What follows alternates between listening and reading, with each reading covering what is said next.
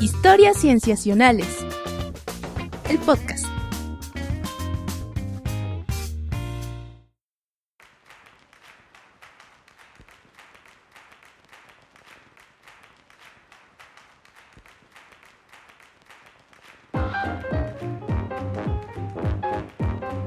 Bienvenidos a Historias Cienciacionales. Estamos muy contentos de estar una vez más con ustedes hablando de aquello que nos gusta, nos emociona, nos asombra, de la ciencia más reciente de los últimos días. Queridos amigos, ¿cómo están? Muy bien, ¿y tú, Víctor? Bien, bien, bien. Estamos con, con Rodrigo Pacheco. Y conmigo también, Sofía Flores. y con Sofía Flores. Eh, Sof, Hola, Vic. la conocemos de más tiempo, le podemos decir así. Porque, ah, ok, ok. Puede Hola. ser. Sí, claro, por supuesto. Muy bien, muy bien. ¿Qué tal están, amigos?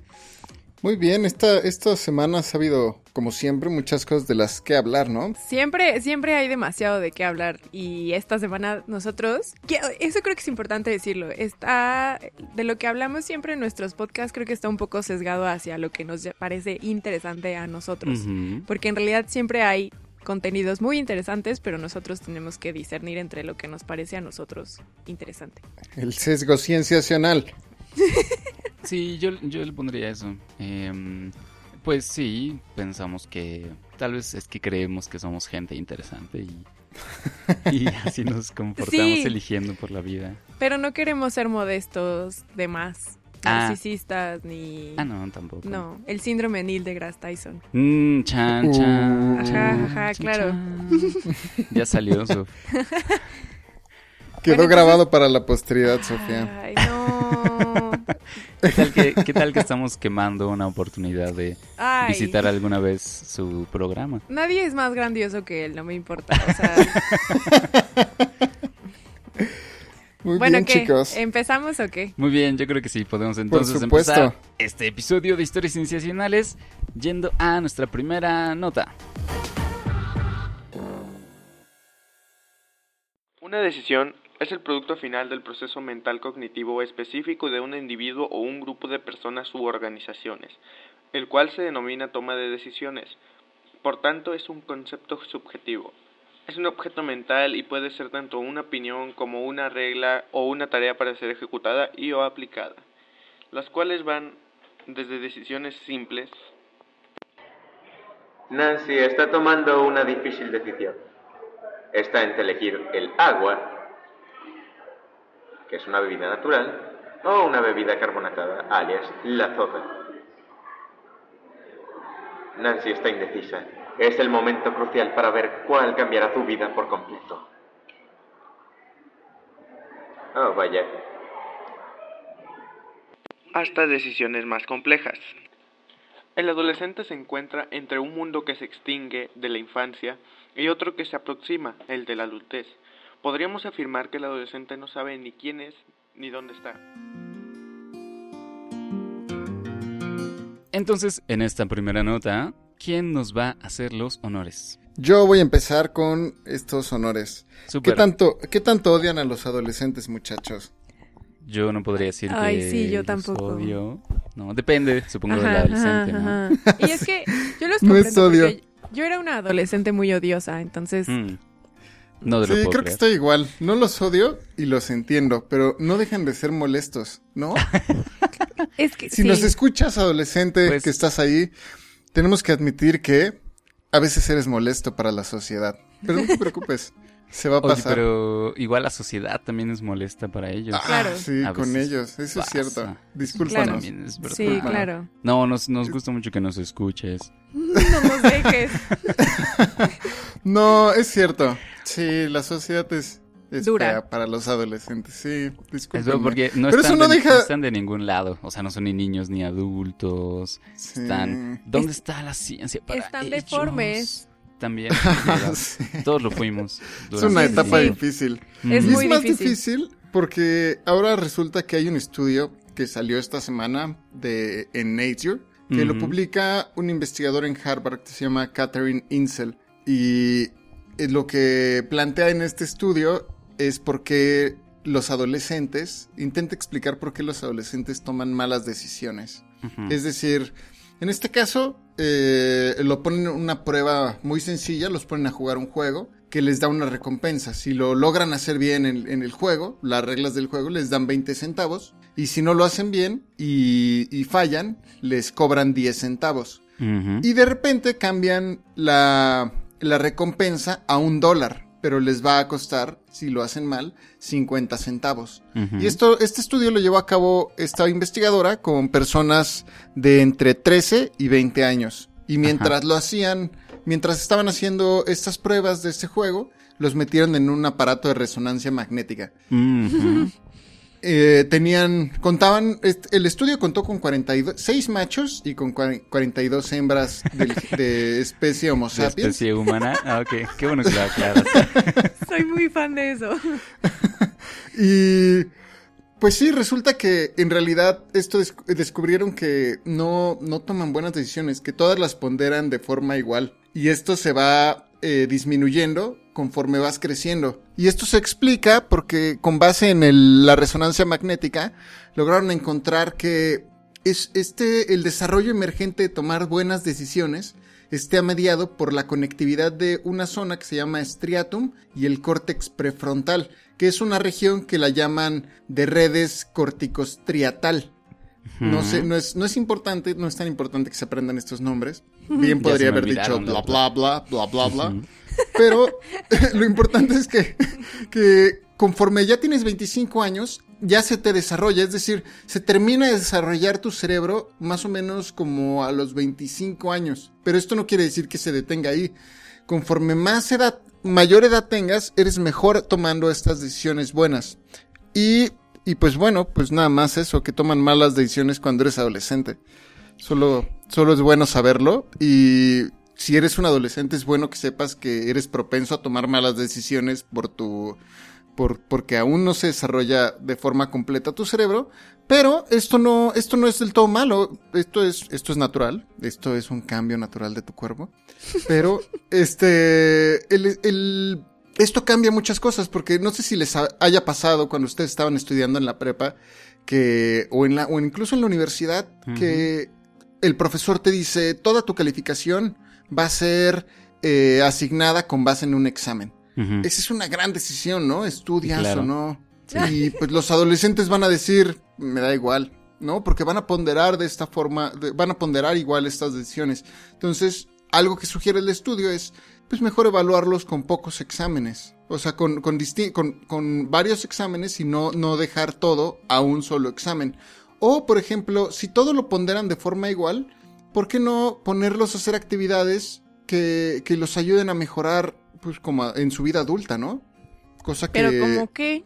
Pues, por ejemplo, no lo sé. ¿Qué, qué tipo de hobbies prefieres? Algo así. No, no, no, no, no hay que encerrarlos en un cajón.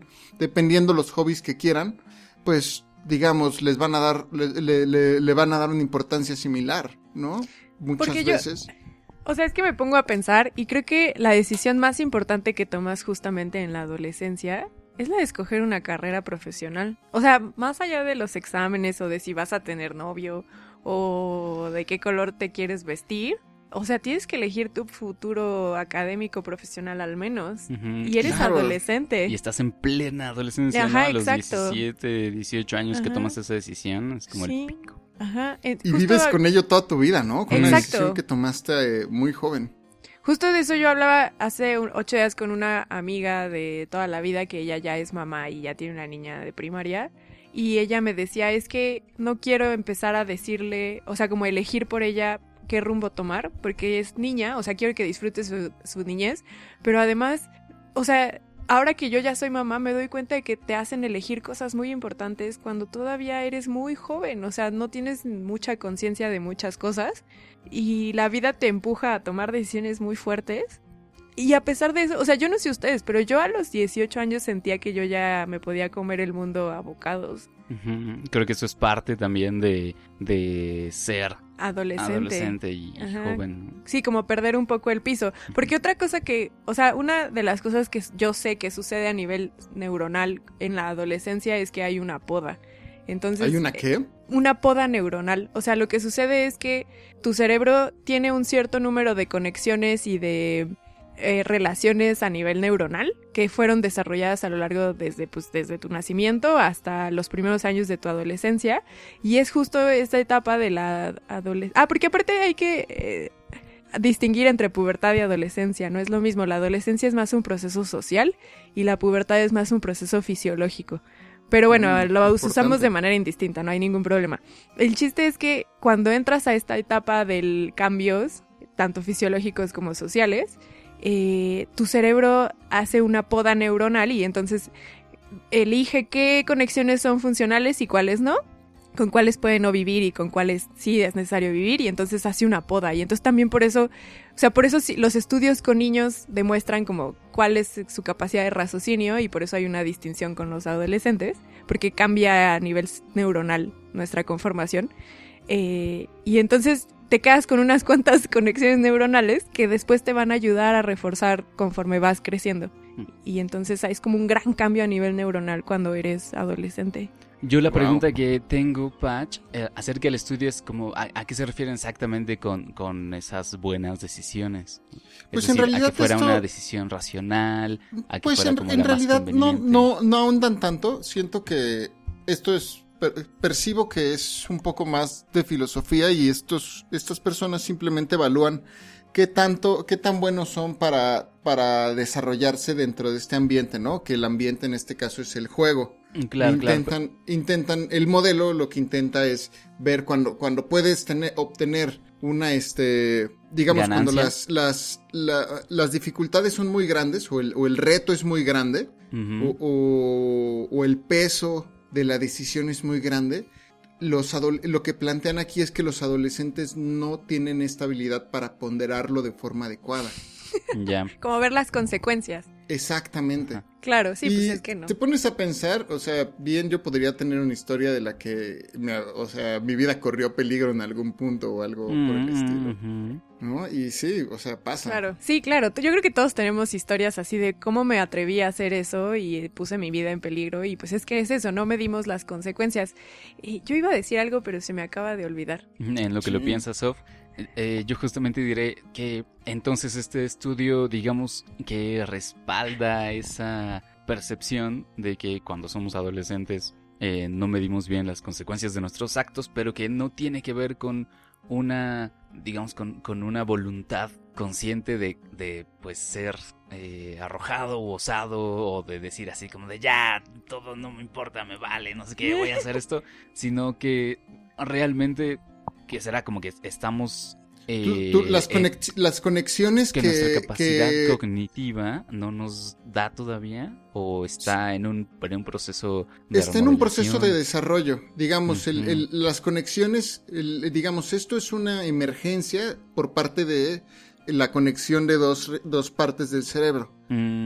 Y conforme se va desarrollando mejor esta conexión, eh, la- el resultado, que es la toma de decisiones, entonces va a ser mejorada. Digamos, va a mejorar con el paso del tiempo. Ok, Entonces, no hay que juzgar, muchachos. No hay que Sí, no, juzgar. pues, o sea, como quizá tampoco juzgamos a nuestros yo adolescentes por la No, decisión que claro. tomaron de No, no hay que estudiar ser tan una duros. carrera científica, por ejemplo. ¿Le- Ujú. ¿Le recriminarían a sus yo adolescentes haber elegido este, No, esta nunca. ruta? No, Jamás, al contrario. Mm, no. Fíjate. Bueno, ahorita sí, porque por ejemplo tengo amigos actuarios que de verdad lo están haciendo muy bien económicamente en la vida, pero, Claro. pero no, o sea, me apasiona esto. Ya me acordé que era lo que yo iba a comentar. Eh, también creo que todos estos estudios de tomas de decisiones siempre las hacen con dinero o con dulces o cosas así, o sea, como Con recompensas. sí. Porque imagínate tomar una decisión que pueda ser, o sea, que moralmente o éticamente tenga muchos caminos, Mm. probablemente sea difícil llegar a conclusiones, ¿no? Claro. Y, pero eso me lleva a mi siguiente punto. Hace ocho días tuve la oportunidad de jugar un juego de mesa estilo Monopoly con un amigo que es computólogo. Ujú. Y él, claro, él tiene una capacidad de abstracción mucho más grande que la mía. Creo que tiene que ver con nuestra formación académica, pero bueno, en general la formación que hemos tenido en la vida, ¿no? Y, y para él era muy claro hacer, tomar decisiones de compra y venta que para mí no eran tan claras. Y al final, a pesar de que yo, en las dos veces que jugamos, yo, a pesar de que yo iba en la delantera, al final él hacía modificaciones tan grandes que de un momento a otro ganaba. Mm, Y entonces yo le decía, es que a mí me queda claro que yo soy una persona, no podría considerarme una persona tonta, pero pero claramente en este juego yo no tengo ningún entrenamiento y entonces como yo no tengo fortalecida esta capacidad de toma de decisiones en estos juegos, por eso no gano. Mm. Bueno, pero ahí es, creo que estamos hablando de, de todo un entrenamiento mental, ¿no? Ante una tarea que es la abstracción. de Es que también, o sea, claro, estoy de acuerdo, pero también a veces estás muy capacitado para resolver problemas. O sea, por ejemplo, el, los exámenes para las universidades o los exámenes de idiomas o a veces en realidad es más saber resolver el examen que demostrar tus conocimientos. Y Uf, entonces creo que a veces eso también allí mete un sesgo importante. Yo Claro, odio los exámenes. Yo declaro aquí que odio los exámenes. Sí, no, imagínate además hacer un examen dentro de una máquina de resonancia magnética. Que son frías y hacen mucho Y que ruido. estar acostado, creo, ¿no? Ajá. Casi. Sí, sí, lo que entiendo que dice Sof es que eh, a la hora de hacer esta prueba con un juego, pues pide que haya habido chicos o chicas que ya hayan sido buenos en este tipo de juegos y entonces ahí Claro. sea este, este un factor de, factor influyente, ¿no? Para la Claro. decisión, pero yo pensaría Aunque creo que... que Sí, con la yo creo que se se busca eliminarlo. Claro, sí. Ajá, yo pensaría que buscan eliminarlo. Sí, sí, Sí. también, digamos, lo que sí tenemos que decir es que pues son resultados que aplican mucho más fuertemente a esa, e- esa muestra social, ¿no? O sea, como los adolescentes de ese país y en esa Sí, región, definitivamente. en ese lugar. Algo que me gustaría agregar del estudio, que me parece importante, es de que de todas estas personas que en las que aplicaron el estudio, descalificaron a 16 participantes, es decir, no los tomaron en cuenta en su este en el estudio 16 de cuántos. porque se movían mucho. Ajá. Entonces, Es que la, o- bueno, yo nunca he necesitado estar dentro de unas cámaras de esas. Tú has estado donde- pero sé que son muy frías. O sea, tienen que enfriar demasiado los aparatos para que puedan hacer las observaciones. Y, y literal son observaciones que duran horas. O sea, no es como que te estás ahí media hora acostado. O sea, tienes que estar ahora mucho imagínate tiempo. un adolescente metido ahí. Sí, no. escuchando cómo su celular suena. Pensando, no, porque no te puedes meter con nada metálico. Ah, sí, es cierto. Sí, no te Pero en- mueres. En, tu mente está sonando. Claro, o sea, más bien la ansiedad de decir, sí, seguro claro. ya me escribió, me tengo que salir de aquí. Ajá. Sí. Bueno, pues qué padre estudio, Patch. Oh, sí. Sí, Sí, muy bien, qué bueno que nos lo trajiste. Y si les parece bien, pues pasamos a la siguiente nota. Pasemos.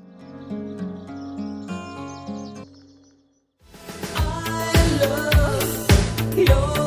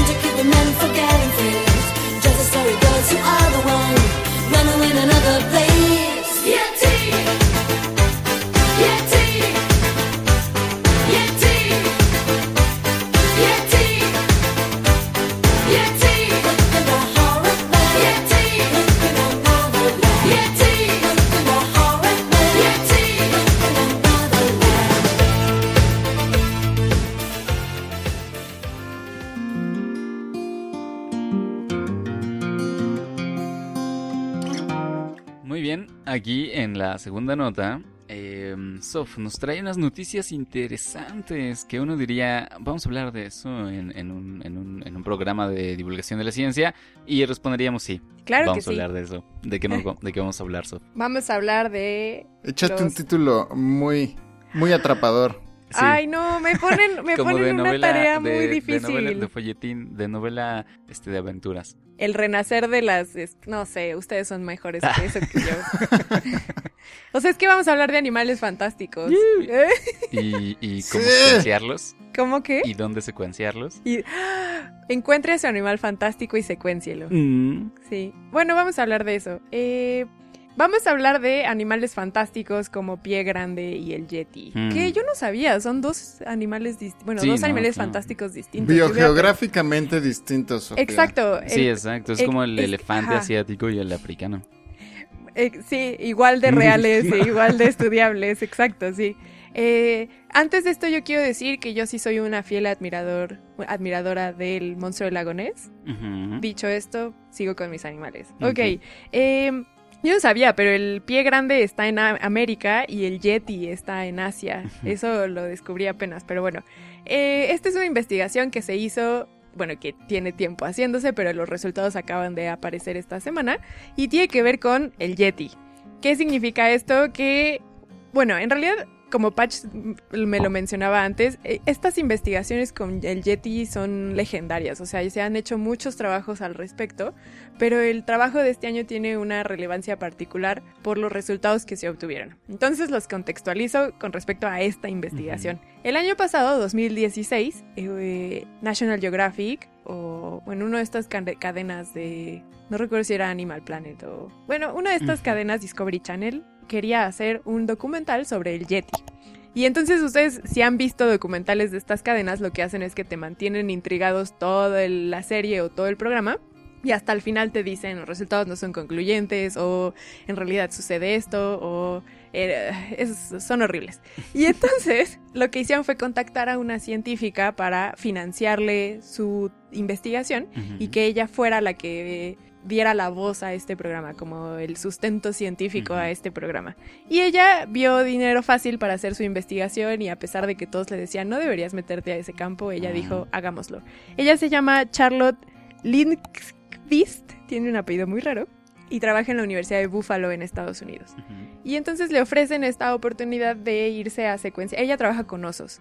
Le ofrecen esta oportunidad de irse a los Himalayas a secuenciar, a- bueno, a- buscar al Yeti. De hecho, el programa así se llama, existe el Yeti o no. Y toma esta oportunidad, claro que sí. Entonces, el trabajo que ella hizo con su grupo de investigación incluye la toma de muestras de 24 especímenes. Y esto... Especímenes de Yeti. Especímenes de Yeti. ¿Y, Es- y eso cómo lo determinaban?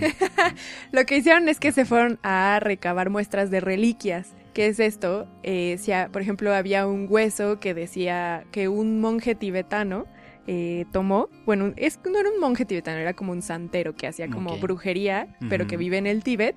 Y tenía un hueso y él decía que con ese hueso él podía hacer curaciones porque era del Yeti. Ujú. Eh, se Oye, fueron. pero ¿qué consideran Yeti? Antes de seguir, nada más. Es Pues- ah, como claro, igual. descríbenos, un- por favor, a la criatura. ¿Cómo? Descríbenos a la criatura. Pues creo que una de las representaciones más chistosas es eh, en la película de Monster Inc. Cuando Mm. aparecen en, en el Himalaya y es un gran monstruo eh, peludo que camina en dos patas y que aterroriza a la gente y que vive refugiado como en los bosques y, y pues sí, ¿no? No sé, ustedes ayúdenme. Es como Creo un que sí es monstruo como- grande antropomorfo. Exacto, peludo. sí. Ajá, que es como un eslabón elusivo, perdido, ¿no? Ajá, exacto, sí. Escurridizo. Ajá, exacto, que no todo el tiempo es posible verlo, que no hay evidencia de él más que con videos de aficionados y cuestiones así. Ajá, ajá. Eh, y huellas y que asustan a la gente y por lo tanto, pues bueno, tiene supongo propiedades mágicas que por eso la gente decide guardar reliquias de, de él, ¿no? Entonces, el- un hueso que parecía que era del Yeti, también encontraron, por ejemplo, usaron un diente eh, y sobre todo eran muestras de pelo este, que tenían distintas personas y que decían, bueno, esto es pelo de, de- del Yeti. Y entonces, por ejemplo, eh, tenían pelo de en- alguien que estaba en Nepal, eh, también pelo de alguien que estaba en el Tíbet. O sea, tomaron muestras como representativas de toda esta área geográfica de los Himalayas, pero en total fueron 24 muestras. Les digo, de estas 24, eran, 9 eran atribuidas al Yeti. Y entonces lo que hicieron fue secuenciar todo el ADN mitocondrial. A diferencia de estudios hechos anteriormente que solamente tomaban pequeñas secuencias del ADN mitocondrial o, secuencias que podrían ser representativas, aquí se hizo una secuenciación más grande, más importante del ADN mitocondrial de estas 24 muestras. Y lo que encontraron es que estas, de estas nueve muestras, ocho eran de osos y una era de un perro. Ujú. este, que eran atribuidas al Yeti, de estas nueve que se atribuían al Yeti. Y lo que encontraron fueron dos subespecies. Bueno, encontraron muchas subespecies en realidad, eh, porque las, las cotejaron contra sube- subespecies que ya estaban descritas. Y entonces encontraron dos que les parecía que eran eh, importantes, que eran la del oso eh, negro del Himalaya y el oso pardo del Himalaya. Esas fueron las dos subespecies que encontraron. Y lo que les parece, las, las implicaciones de, este de estos resultados fue que, por lo general, lo que dicen los científicos es que el ADN mitocondrial de las subespecies es similar, es casi idéntico. Pero lo que encontraron de estas subespecies es que no lo es. O sea, el ADN mitocondrial de estas dos subespecies que hallaron no es idéntico. Y lo que ahora el siguiente paso de la investigación es también secuenciar, pero esta vez el genoma nuclear, el del que está en el núcleo de las células, para poder describir justamente, o sea, terminar como de describir a estas subespecies. Y lo que esperan, lo que predicen los científicos es que dé cuenta del hibridaje entre osos que hay en la zona del Himalaya. O sea que Gracias al ADN mitocondrial podemos hacer árboles genealógicos de una manera más sencilla porque no hay este ruido de la gen, de los, del material genético del padre, solamente es el material genético de la madre y entonces esto permite hacer árboles de relaciones ancestrales de una manera como sin tanto ruido.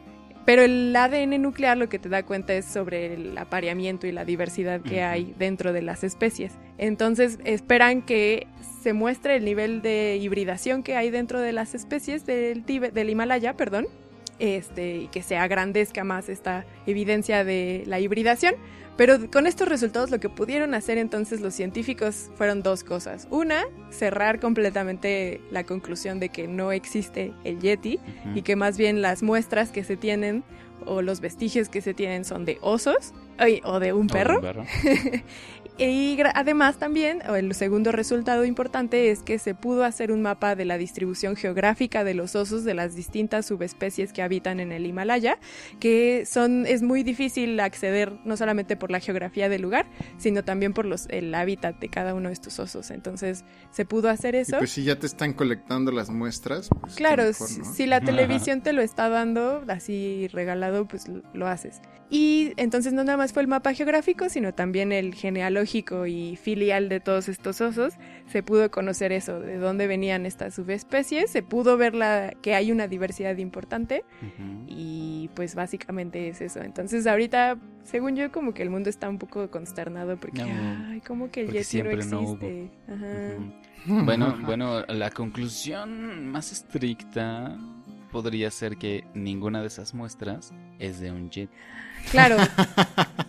Claro, por supuesto, sí, o sea, claro, si tú sí, sí, si Sí, eres un defensor del Yeti dirías, bueno, es que en realidad ninguna de esas era del Yeti, sí, claro. son Pero lo cierto es que, sí. o sea, como son las únicas evidencias, pues también quitando esas, pues tampoco ¿Dónde quedan están más las que- otras?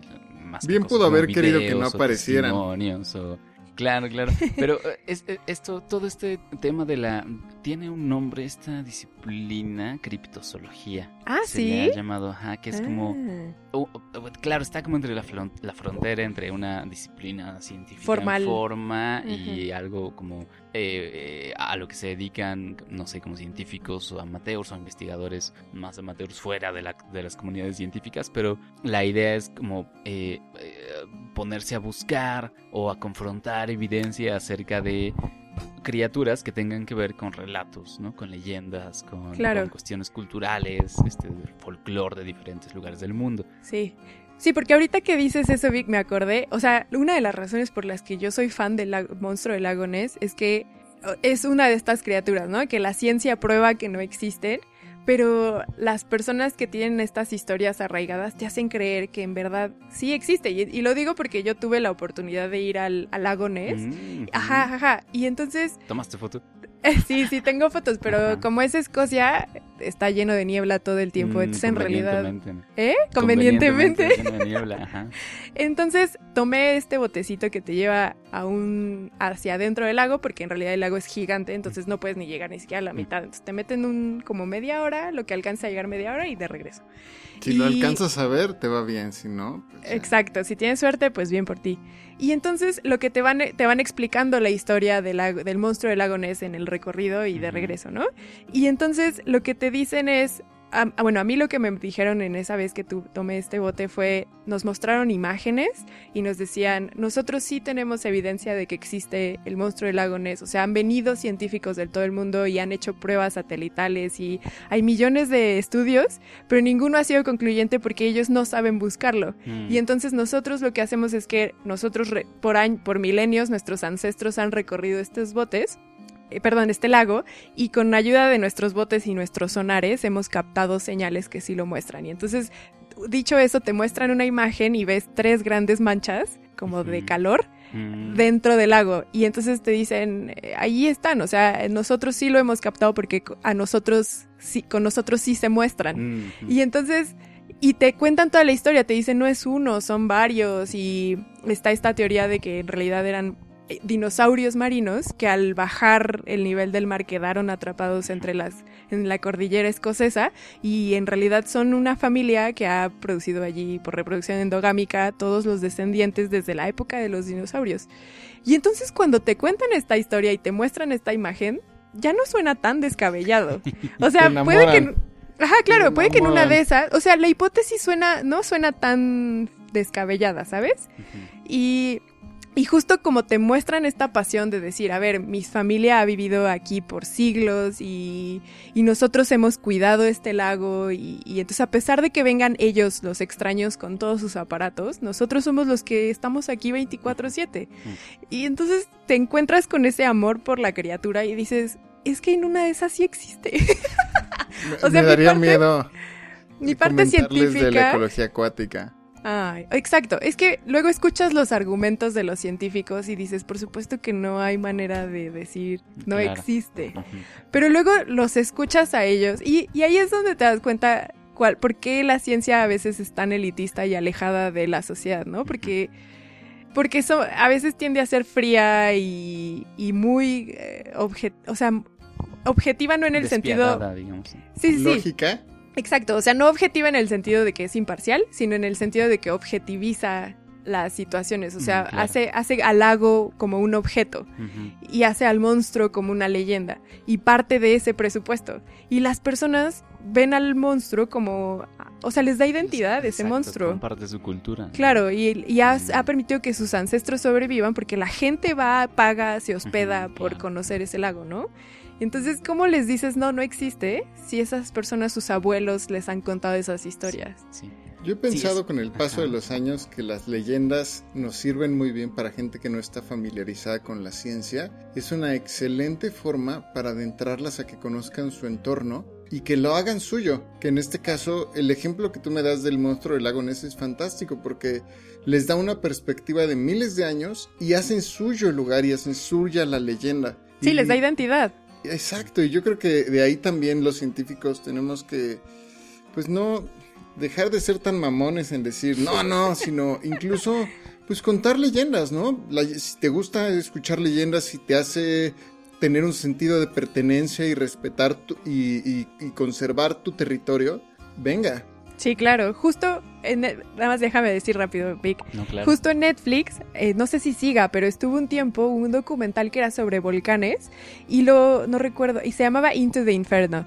Y lo hizo en colaboración un geólogo muy famoso, muy importante a nivel mundial, junto con un cineasta que también es muy famoso que ahorita no me... Herzog. Ah, ¿ya lo viste? Herzog. Sí. las imágenes Sí, son espectaculares. sí. y justo Son lo que hace increíbles. es... Ah, tú también ya lo viste, Patch, genial. Sí, Es recomendable, ¿eh? Recomendable. Sí, es muy recomendable. Y justo lo que hace es no dar por sentado lo que dice la ciencia, sino al revés. O sea, empieza la narrativa contando qué es lo que los pueblos que viven junto a los volcanes saben de ellos y no desacredita para nada sus posturas. Incluso hasta les explica por qué la gente ve así a esos volcanes. Y es justo eso.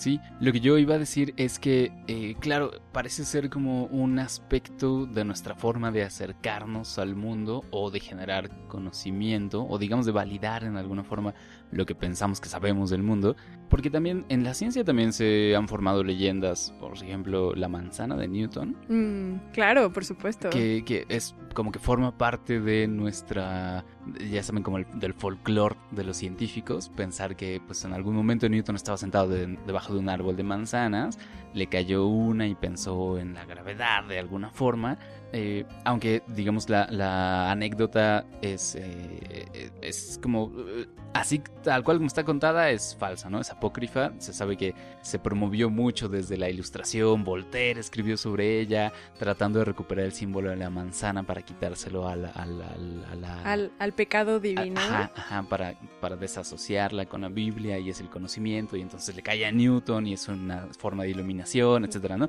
Pero eh, nosotros como que no nos cuestionamos tanto lo que sabemos de muchos hechos en la historia de la ciencia, a pesar de que pues queremos, o sea, no- nos da por cuestionarnos muchas cosas de lo que nos cuentan desde fuera, ¿no? y, y- y dentro de nosotros mismos como que no... No hacemos ese mismo ejercicio ese- crítico. Ese mismo ejercicio, Ajá. ¿no? Y, y quizá, quizá entonces no, no es tan malo que existan estas como historias que cohesionen a las comunidades diferentes, ¿no? Ya sea como la comunidad científica o diferentes comunidades regionales en varias partes del mundo. Sí. Y la cuestión no es tanto como hacer ese eh, desmentido de todas las cosas, sino pues tratar de que esas historias te cuenten, te puedan contar algo que tú puedas incluir en tu investigación. Claro, sí, entonces en el caso, o sea, tomando lo que ustedes dos han dicho en ese sentido, sería tomar en cuenta que el, el Yeti sí, cien- podemos, podemos decir que con evidencia científica ya ha quedado desacreditado, pero probablemente en el contexto de las personas que viven en los Himalayas, probablemente ni siquiera nunca desaparezca, o sea, porque les da identidad como himalayos. Claro, Yo claro. creo y que incluso sí. con este, o sea, no va a desaparecer aún con este eh, estudio científico, pero a mí me motiva mucho el hecho de que el, se puede abordar un tema científico que si tú lo tomas sin tener en cuenta el Yeti, es un estudio más de, de filogenética de especies, ¿no? De- de estudiar el- Nos referimos a...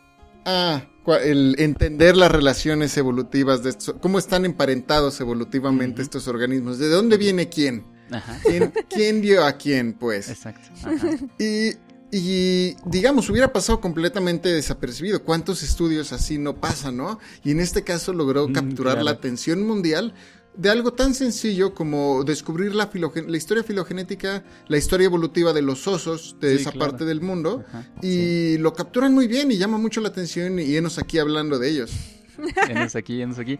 Y, y claro, y la otra parte interesante también es que eh, esta, digamos, pseudodisciplina de la criptozoología, eh, es decir, no da por hecho que las cosas existan o no, sino que también se las plantea y ha habido casos donde estas leyendas han resultado ser ciertas, como en la del calamar gigante. A ver, Claro. ¿cómo? Pues, Ah, el que la- calamar gigante Cla- existe. ok, de estos navíos que se ahogaban por... Claro, o sea, y desde, o sea, no Ay. sé si desde los griegos había... Claro, el kraken. estos recuentos de, de una criatura, un calamar de proporciones gigantescas que habitaban en algunos lugares de los océanos. O las Este, sirenas y los manatíes, por ejemplo. Ajá, e- eso claro que se puede asociar directamente a una especie, digo, quitándole algunos aspectos de la leyenda, como que cantaban tal vez, o, o que tenían... O que estaban guapas. o que estaban guapas. Pero eh, el calamar gigante, pues sí, era una historia que estaba pues prácticamente como es, ¿no? O sea, un calamar gigante. Claro. Eso era lo que se decía que había y al final resultó que sí estaba, ¿no? Solo que pues era muy Mm. difícil de encontrar, muy difícil de encontrar evidencia que no fuera anecdótica, ¿no? Testimonios de... de La historia del primero es, tiempo, o sea, fue hace Claro. poco, ¿no? Fue reciente, sí, no de tiene hecho. mucho, exacto, exacto. Entonces, eh, la idea no es tanto como descartar por descartar, ¿no? Claro. Sino como, pues, plantearse una hipótesis como cualquier otra, ¿no? Puede o no, pues vamos a ver esta evidencia. Es como los spin-offs con historias que ya están contadas, o sea, como contar otro aspecto que no ha sido contado y que es nada más abona a la leyenda. Muy bien, pues está muy padre. Exactamente. Súper, súper. Súper. Pues qué bueno que nos trajiste esta historia, Sof. Palmadita para mí en la espalda. Palmadita peluda de Yeti. Muy bien. Bueno, pues si les parece, pasamos a la tercera y última nota.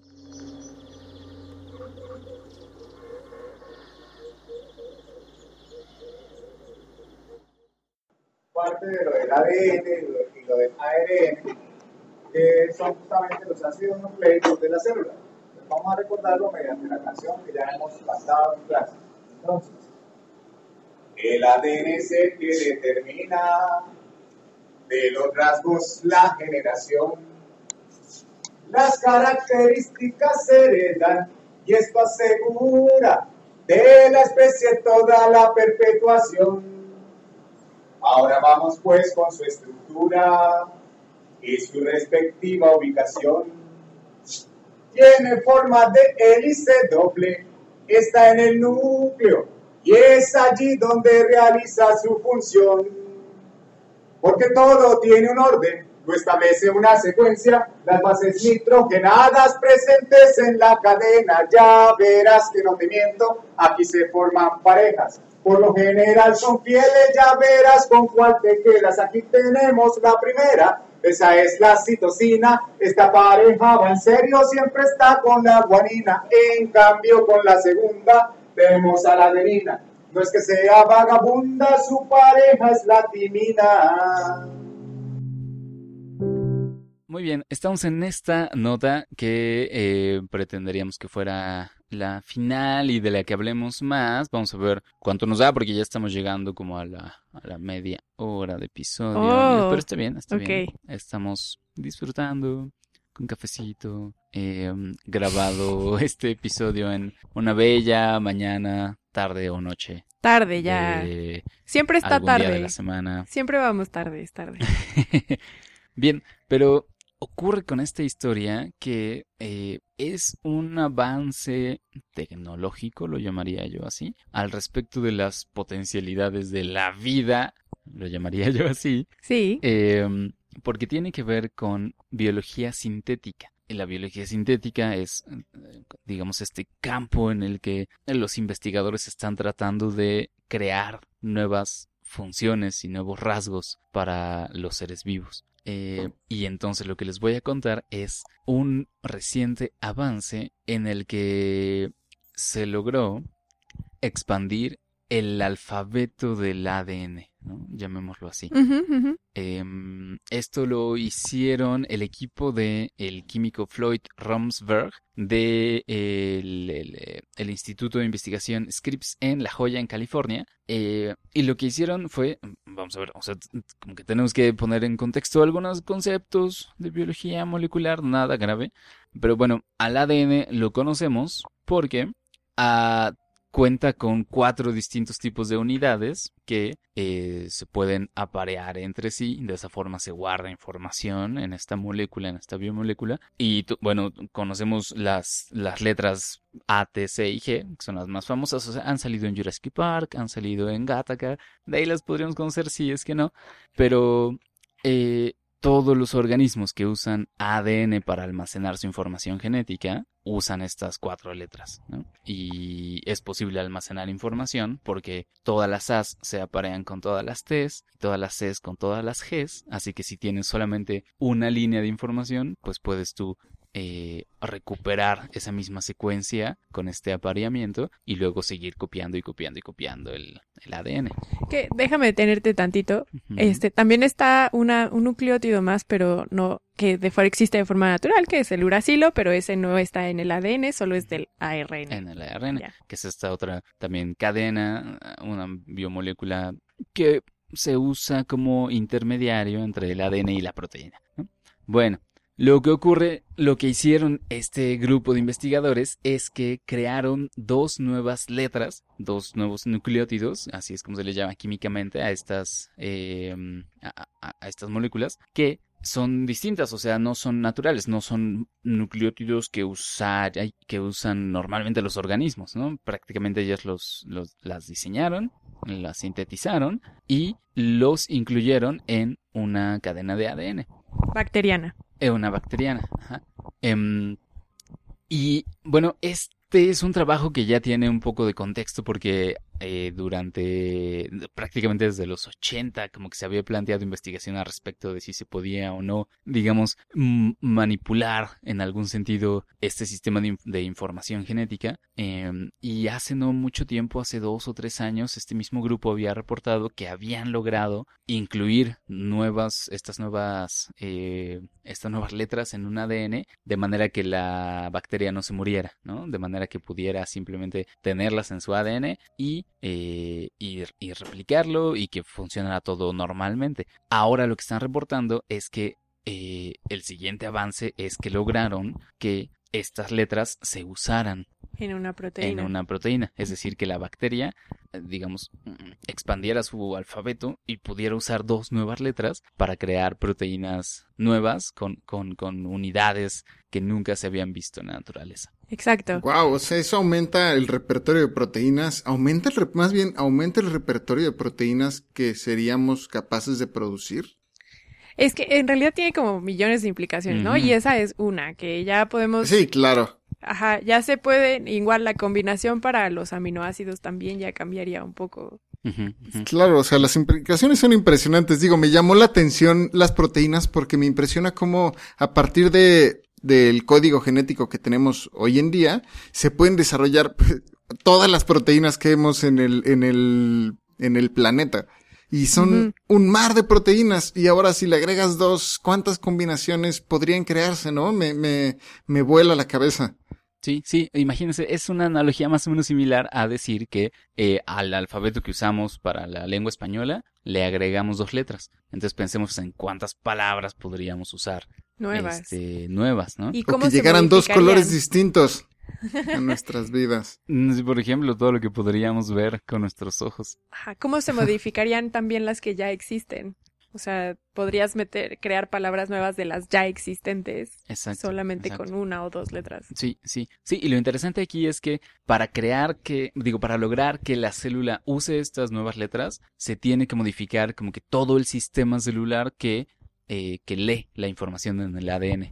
Mm, Que solo por recordarlo rápidamente, en, en el ADN están acomodadas las letras en una secuencia, por eso se puede secuenciar el ADN, significa determinar cómo están acomodadas. Y eh, el lenguaje que la célula usa es que cada tres de estas letras las convierte en una unidad eh, básica de una proteína, en un aminoácido.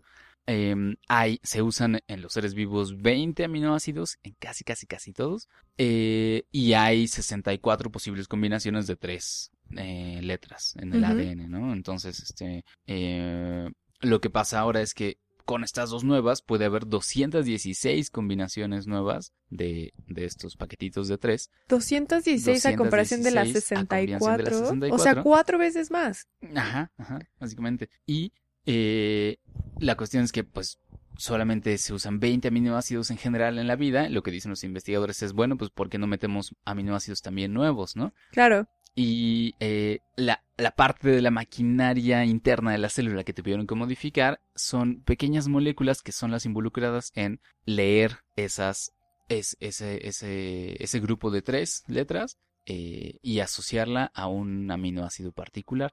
Esta molécula se llama RNA de transferencia. Entonces tuvieron que hacer, digamos, nuevos RNAs de transferencia que tuvieran, eh, que tuvieran el código de un grupo de tres con un nuevo aminoácido.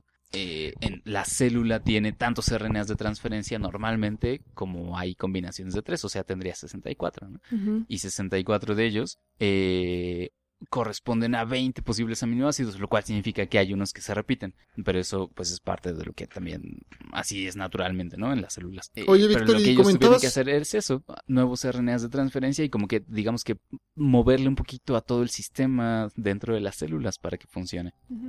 Perdón, Pach, ¿me decías? No, comentabas que era bacteriano. Ujú. Esto, tengo una duda, ¿se creó como el, el, el genoma y se insertó en alguna bacteria o simplemente está en los laboratorios?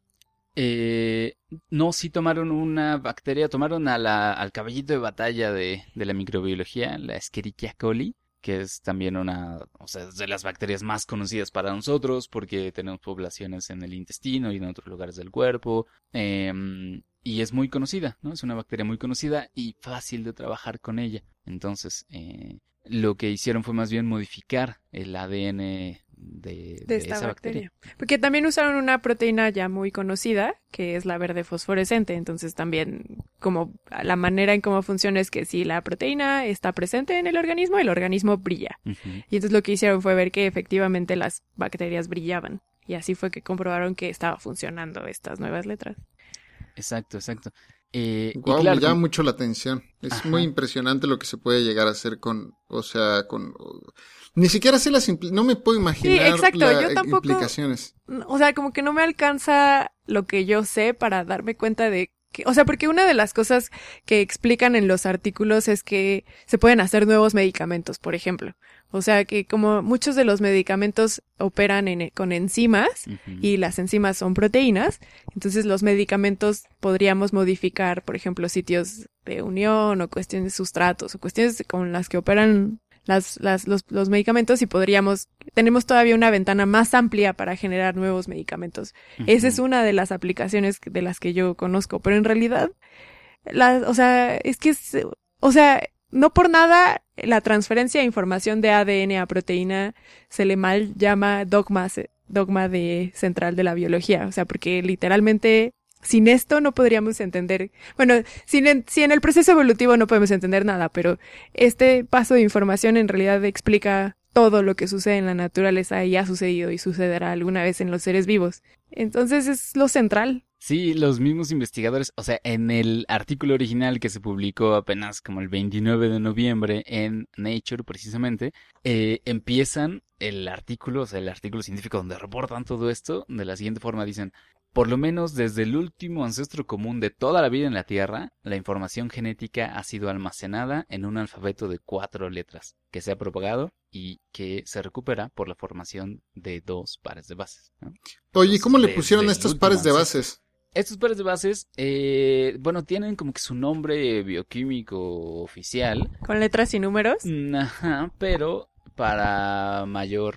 este, Para los amigos. Para los amigos se les llaman X y Y, nada más. ¿no? claro. Entonces supuesto, tienes la sí. A, la C y la G, que también tienen su nombre bioquímico oficial, Claro. pero les dimos A, T, C y G, adenina, timina, guanina y citosina, y este nada más es X y Y.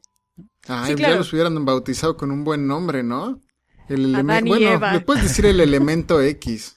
Sí, el elemento X y el elemento Y puede ser. Pero también tiene una connotación ahí sexual como de hombres y mujeres, ¿no? Pues, o matemática, Claro, O la X y la. Y. pues no lo saben, tienen muchas. es que en realidad, no, Porque solo son letras. Claro, es que si te puedes a pensar más bien, creo que son las mejores letras que pudieron haber escogido. Puede ser, Sí, sí. puede ser. Sí, y, y como dicen, como que las posibilidades son bien grandes. Son infinitas.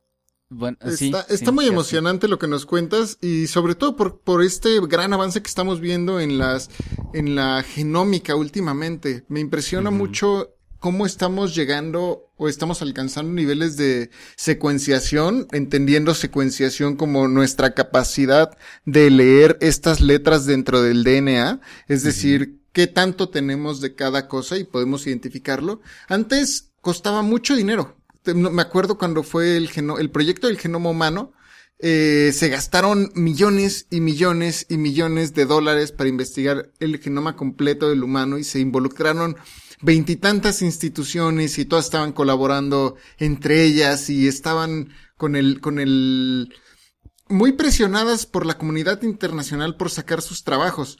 Costó millones de dólares y hoy en día ese mismo proyecto se puede obtener con mil dólares, hoy en día y por una sola persona, en un laboratorio. ¿A qué hemos llegado en tan poco tiempo? Y ahora... ¿A dónde vamos a parar? ¿A dónde vamos a parar? y vaya, ¿qué nos espera en el futuro? Sí, justo hablábamos de eso antes de empezar a hacer esta grabación, que la genómica, eh, las tecnologías genómicas son las que hay, hay una tendencia, tiene un nombre, no recuerdo si es un teorema, una ley o no recuerdo qué es, pero explica la tendencia de la evolución tecnológica que debe existir en el mundo. ¿La Y- ley de Moore?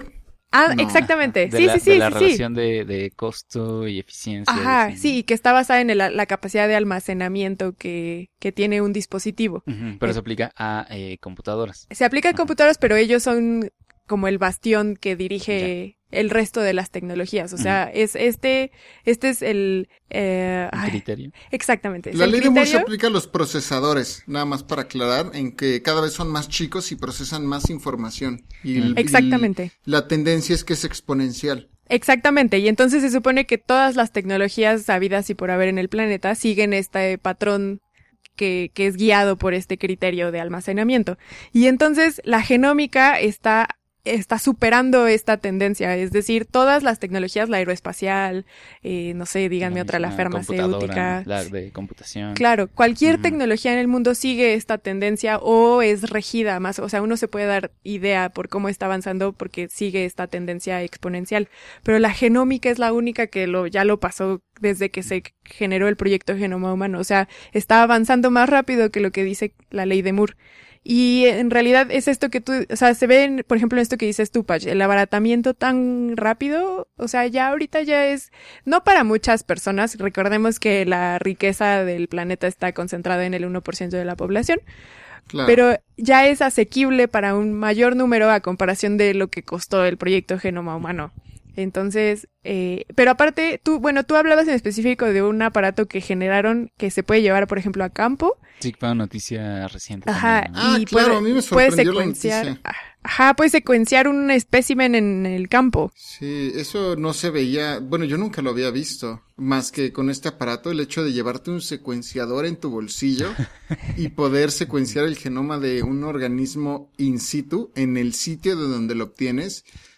Incluso si me lo hubieran dicho hace un año, no hubiera, hubiera sido escéptico. Sí. Sí, sí, sí. Justo ayer un señor se me acercó y me dijo, oiga, ¿cuánto me ¿Usted costaría cree en la secuen- secuenciación? Tiene cinco minutos para hablar del ADN. Se me acercó y me dijo, oiga, bueno, es que estuve en un evento de, de divulgación de la ciencia, Ah, o sea, por sí. eso no fue como muy al azar que se acercó, claro. Estaba en el metro y se acercó un señor.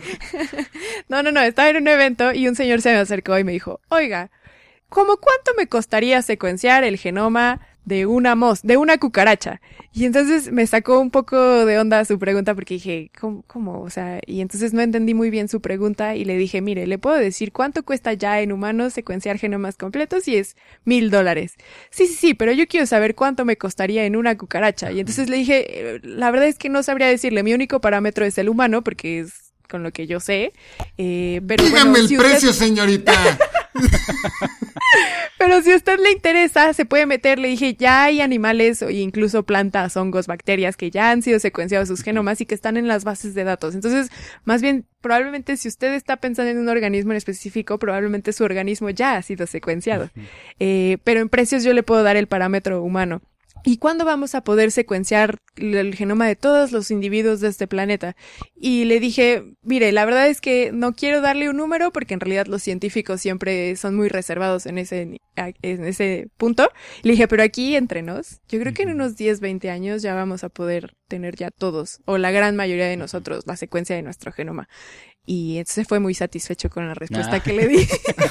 Sí, porque el Pero- futuro está más cerca de lo que pensábamos. claro, claro. Pero yo creo que ahí entra un, un problema que es la, don- el almacenamiento de la información y la capacidad que tenemos para procesarla. Porque bien podemos seguir aumentando nuestra capacidad de obtener esta información de los organismos y seguimos, vamos a seguir aumentando nuestra capacidad de, eh, para, para entender esta información. Sin embargo, toma mucho tra o sea, estamos diciendo y, y- y digamos, lo estamos planteando como algo que ya es muy sencillo. Sin embargo, hoy en día secuenciar, bueno, entender un genoma y poderlo tener, le llaman librerías a estos genomas, si no mal recuerdo. Digamos, si tú, si tú extraes el genoma y, y haces toda una, este, una, un- una lectura de un organismo, esa lectura le vas a llamar librería. Y esta librería, para entenderla, tienes que someterla a distintos métodos que utilizan muchos y mucho, mucho poder de procesamiento. Y tener gente capacitada de la mano de contar con el equipo de procesamiento y almacenamiento para, para poder leer el DNA, creo que ahí, ahí está viendo una complicación, está viendo un cuello de botella. Esa es una discusión para otra mesa. Sin embargo, creo que es importante notar que eh, los recursos humanos y nuestro- el dinero y la capacidad computacional nos todavía nos restringe bastante. Y eso súmale que ya hay dos letras nuevas en el abecedario y entonces Súmale. complica un poco más el problema del almacenamiento. Sí, claro. Que bueno, habrá que ver, digamos, cómo se introduce el uso de estas dos letras, ¿no? Digamos, tiene potencial industrial por lo que dicen los mismos investigadores, por ejemplo, en eh, crear variedades muy particulares de, de, de bacterias para que produzcan proteínas muy específicas, muy diseñadas, que sí son muy artificiales en el sentido de que no ocurren naturalmente, o sea, no es como una variación de una proteína que ya existe, sino realmente una, pues a partir de, de, de- de bloques nuevos, pero... em, pero hay que ver qué tanto funciona, ¿no? Hay que ver si no es demasiado caro en estas primeras etapas. Hay que ver si no resulta ser más difícil mantener a estas bacterias vivas porque tienes que estarles dando constantemente estas nuevas letras. Eh, o sea, tienes que ponerlas en, en el sustrato donde viven, pues alimentarlas con esas porque si no se mueren, ¿no? Em, lo cual también para ellos es una medida de seguridad. Dicen, estas bacterias no se van a escapar al, al- medio natural silvestre porque no pueden vivir sin estas dos eh, letras. Pero realmente, ¿qué tanto se va a usar? Pues habría que ver. Lo que sí es que, digamos, el potencial es, es muy grande. Y fíjense, ahorita estaba pensando en una analogía también útil. No sé ustedes qué tan cercanos sean a los juegos de Lego. Los a los- Sí, Yo claro. O sea, los ubico, pero sí debo decir He que visto yo la nunca ni- película. Yo nunca fui niña Lego, por ejemplo. Pero, por ejemplo, eh, es muy bonito porque tienen unos instructivos muy claros, donde viene claramente como eh, qué, Cómo armar. qué, qué tipo de bloque poner en qué lugar, ¿no? Es muy visual y es muy claro. Eh, y entonces yo estaba pensando, bueno, ¿será que el ADN puede ser como uno de estos instructivos, ¿no? Donde se le van diciendo a, la- a la célula qué bloque de proteína poner en cada lugar. Em, y qué pasaría con estas nuevas letras, ¿no? Yo entendería que lo que pasa es que se están creando, digamos, eh, nuevos, es como si se diseñaran nuevos tipos de bloques que no existían, ¿no? Sí, Entonces- definitivo. Si de por sí tú puedes hacer muchísimas cosas con una serie de bloques básicos y se pueden hacer un montonal, o sea, hay eh, la comunidad de, de- de gente que hace cosas con Lego es fantástica y súper creativa y pueden hacer un chorro de cosas. Pero, eh, pues eso, imagina, o sea, que pensemos que vienen bloques nuevos y entonces todo lo, to- todas las posibilidades que se pueden ampliar son muy grandes. Me gustan mucho las metáforas que usas para explicar conceptos big. Siempre traes metáforas, pero esta vez me gustan porque me haces, haces que yo piense en nuevos ejemplos. Y entonces, o sea, mientras tú estabas diciendo esto, yo me imaginaba, como dijo Pacho, o sea, como si existiera un nuevo color o como si en la construcción hubiera un nuevo material, cómo haríamos los edificios, o como si descubriéramos un nuevo sabor, a qué sabrían, nuevos platillos, o como si, si hubiera un nuevo elemento químico, qué nuevos materiales crearíamos. O sea, de- puedes viajarte con las, las metáforas para explicar qué, cuáles son las implicaciones de estos dos nuevos let- estas dos nuevas letras. Que al final son tantas que no las sabemos. Así que Sí, no- a nosotros exacto. tres no nos alcanza a visualizar tanto. Sí, ¿no? y, y creo que realmente se irán sabiendo conforme se vayan usando, ¿no? Estas dos nuevas letras, pero lo interesante, digamos, de este avance es un poco demostrar que se puede, ¿no?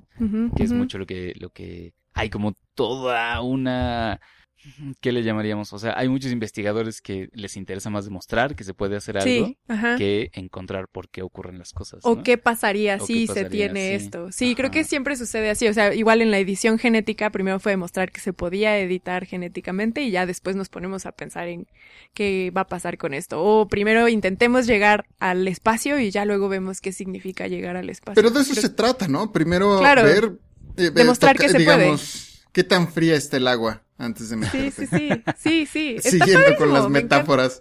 Exacto, me encantan las metáforas que estamos manejando. Está muy padre. Muy bien, muy bien. Pues eso es, eso es la nota. Increíble, pues, Qué padre. increíble, Víctor. Súper, súper. Muchas Pues gracias. si les parece podemos ir cerrando Sí. y Claro. nos vamos a la despedida. Me parece perfecto. Muy bien, entonces en esta última sección del programa comenzamos agradeciéndoles a todos por habernos escuchado, por haber llegado hasta acá con nosotros, En específico a una persona, Vic. a, a nuestra, a, aquel adolescente que nos está escuchando desde el principio del episodio y no dejó de escucharnos a pesar de todo lo mal que hablamos de ellos. No, pero sí tenemos eh, agradecimientos particulares que hacer. eh, bueno, dejemos eso un poco pa- para los créditos, pero lo que sí quiero mencionar es que tenemos un comentario em, de un escucha que nos, eh, eh, que nos oyó en SoundCloud. Recuerden que tenemos muchas plataformas donde nos pueden escuchar, ya sea directamente en SoundCloud, pero también en cualquier aplicación de podcast. Como estamos en las listas de iTunes y la mayoría de las aplicaciones toman los podcasts de esas listas, así que cualquier, eh, cualquier aplicación que puedan bajar en cualquier tableta o dispositivo, ya sea Android o de, o de iOS. o de iOS, este, nos pueden encontrar y pueden recomendarle a cualquier persona. Que Sí, nos pueden en califíquenos. cualquier lado. Exacto, una reseña o estrellitas nos, Nos ayuda mucho. Y gracias por el comentario. Y definitivamente a nosotros nos, en- bueno, A mí en lo personal me encantan los videojuegos y el, el- el programa pasado hablamos de eh, los hongos que zombifican. Explicamos un poco el proceso por el cual ocurre este, este fenómeno de que salió de un artículo, una nueva investigación. Y claro, nos encanta The Last of Us, que es un videojuego que justo habla de cómo un futuro postapocalíptico en donde estos hongos invaden el cerebro de los humanos y nos controlan y se vuelven una especie de zombies. Y claro, muy recomendable y muchísimas gracias. Muy recomendable. Exacto, que para, para aclarar cuál es el comentario, eh, el usuario llamado LuisPRZ nos dijo, hay un videojuego llamado The Last of Us para PS4 basado en este tipo de hongos, el que infecta a los humanos. Muy recomendado, eh, dos puntos, paréntesis que cierra. Oye, Luis feliz. Pérez, muchas gracias por comentarnos. Exacto. Sí. Y recuerden que si ustedes nos quieren contactar de cualquier otra forma, ¿cuáles son nuestros métodos de contacto? En arroba estamos en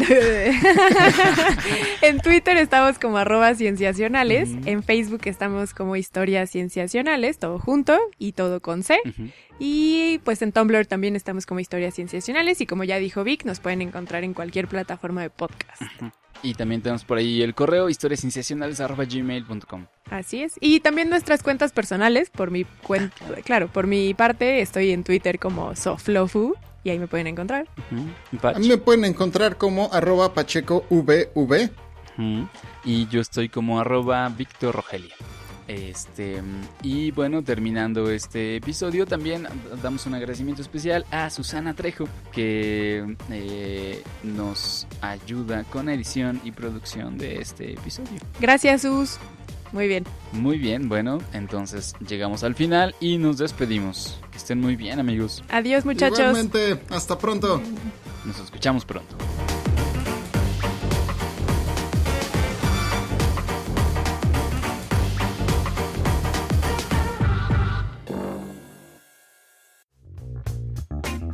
Esto fue Historias Cienciacionales, el podcast.